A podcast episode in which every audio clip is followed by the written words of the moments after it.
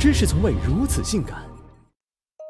每次去星梦剧院演出，保安都不给好脸儿，面包车不让进去，几个道具箱得自己拎。有天下雨，一辆坐着前辈的保姆车呼啸而过，他躲闪不及，溅了一身水。这时他还是没忘手里的道具箱，像护儿子一样用身体挡住泥水。多年以后，在格莱美的颁奖仪式上，他轻松幽默地回忆起了这件往事。所谓女团，简单讲就是女子偶像团体。尽管叫法统一，但套路不尽相同。韩国女团爱走训练生模式，苦练数载发育达标方能出道，端地就是一个 G 奶貌美大长腿。日本女团偏好养成模式，素人进去学妹出来，热衷量产青春元气萝莉塔。而天朝女团是按黑猫白猫论，模仿复制信手拈来，无奈技不如人，大红大紫不存在的。一度灰暗的局面，随着我国阿宅硬实力的增加，以及本土女团日系路线的确定，有了一定程度上的起色，甚至诞生了内销出口两不误的塞纳河团，狠狠地给行业注入了一剂多巴胺。目前上得了台面的女团，大多有四个共同点：颜值不一定高，唱歌不一定好，跳舞不一定棒，演技也不一定强。就是这么尴尬的四部团体，却萌化了无数本土阿宅的心。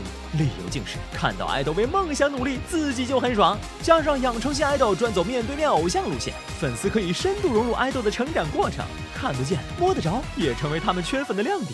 为见证爱豆的每一刻成长，粉丝们线上狂刷官微是基础，线下演出全勤才是真爱。资本力量投资女团，自然不是为了做公益、成就他人梦想，而是看重粉司经济这块大蛋糕。他们文艺搭台，经济唱戏，在这出架构缜密的游戏服务器里。粉丝们都是玩家，想要爱豆问鼎全服，光靠一腔热血敲大闪、喊口号，并没啥卵用。出头的关键，除了砸钱还是砸钱。以塞纳河团为例，艺人要得到更多曝光，就得在年度总决选的投票中名列前茅。而今年的御三家共收获七十多万张票，要知道一张选票至少也得三十多块，掐指一算，光前三名的铁粉就刷掉了两千多万。此外，还有日榜、生助、握手、合影、百张周边、礼物等等，哪哪都有套路。但为了爱豆登上梦想之巅，真爱粉们眼一闭，戏一横，甘做人民币玩家还乐在其中。而真正笑到最后的还是资方。这种模式，一来减轻成本，二来降低风险。万一哪天续不下去了，换一拨人再来一遍。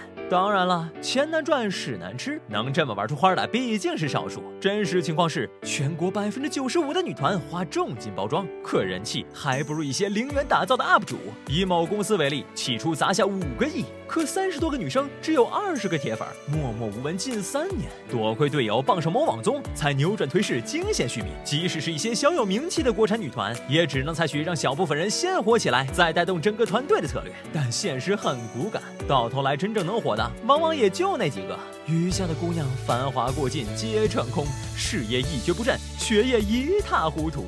从古至今，带团的都不好混，义和团也好，独立团也罢，都是刀口舔血的营生。女团稍好些，换了个战场，不舔血舔别的。哎，这么青春洋溢的年纪，不加入共青团，真可惜了。